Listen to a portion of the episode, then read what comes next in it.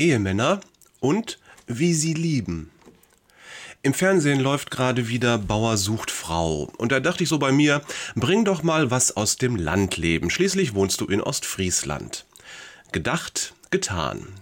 Ich erzähle dir von einer kleinen Begebenheit, die sich so garantiert nicht zugetragen hat, die aber einfach zu köstlich ist, um sie nicht zu erzählen. Die Geschichte vom Esel, der nicht zu verkaufen ist. Es war einmal eine Frau, die war mit einem übellaunigen Bauern verheiratet. Ständig hatte er etwas zu meckern, nichts konnte man ihm recht machen und es war wirklich nicht gut Kirschenessen mit ihm. Beim Essen saß er schweigend und in sich gekehrt am Tisch, und abends, wenn die Arbeit getan war, wirkte er ruhelos und unzufrieden. Nie hatte er Zeit und nie hatte er ein liebes Wort. Seine Frau versuchte oft, ihn aus der Reserve zu locken, sie liebte ihn doch.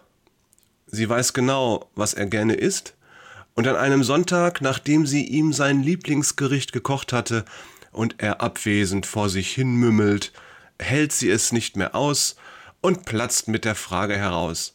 Ist das nicht dein Lieblingsessen? Habe ich etwas falsch gemacht, dass es dir nicht mehr schmeckt? Mit Tränen in den Augen sieht sie ihn an. Der Bauer hebt den Kopf, sieht seine Frau an und fragt verwundert Das Essen ist gut, habe ich mich beschwert? Du kochst immer gut und es schmeckt mir bei dir. Ein wenig ratlos sitzt er da mit seiner Gabel in der Hand.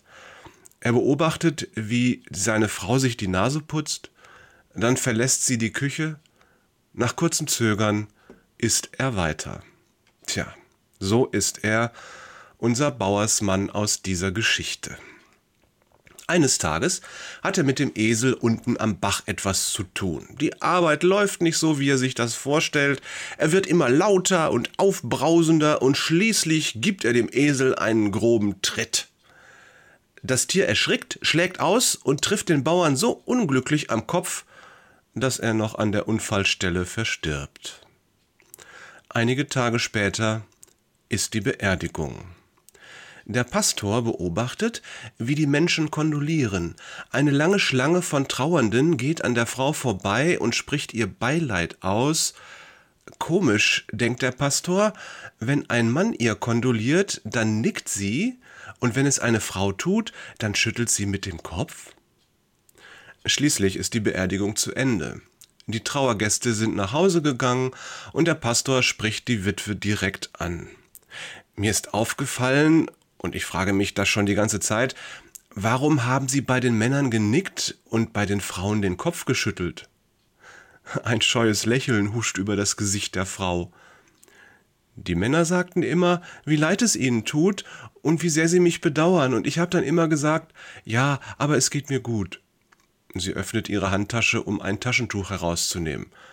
Tja, und die Frauen, die haben mich immer gefragt, ob der Esel zu verkaufen sei. Ähnlichkeiten mit lebenden Personen sind natürlich rein zufällig. Zu dieser Geschichte kann man viele Bibelverse in Bezug bringen. Kein Wunder, denn sie stammt aus dem prallen Leben und die Bibel ist das pralle Leben. Es gibt keine Situation, kein Gefühl, keinen Gedanken, keine Angst und keine Hoffnung, keinen Sieg und keine Niederlage, nichts im menschlichen Leben, was in der Bibel nicht angesprochen wird. Was auffällt, ist der lieblose Umgang des Bauern mit seiner Frau. Das ist nicht in Ordnung. Und es ist nicht biblisch, denn dort steht, ihr Männer liebt eure Frauen. Epheser 5, Vers 25a. Also nun möchte ich dem Bauern die Liebe zu seiner Frau nicht einfach absprechen. Vielleicht konnte er seine Liebe nicht zeigen, vielleicht war er einfach ein Gefühlslegastheniker. Es gibt viele Entschuldigungen. Doch auch wenn das sein mag, so einfach können wir uns aus der Verantwortung nicht rausschleichen, liebe Männer. Denn der Bibelvers geht weiter. Liebt eure Frauen so, wie Christus die Gemeinde geliebt hat. Epheser 5, 25b. Jesus Christus hat buchstäblich nichts gescheut in seiner Liebe zu uns. Kein Leid und nicht einmal den furchtbarsten Tod. Er hat sich selbst ganz dahingegeben. Das, Männer, ist unser Ideal. Gruß vom Jesus-Journalisten Jörg, der sich niemals einen Esel anschafft, Peters. Und Thorsten, die verschnupfte Stimme Wader.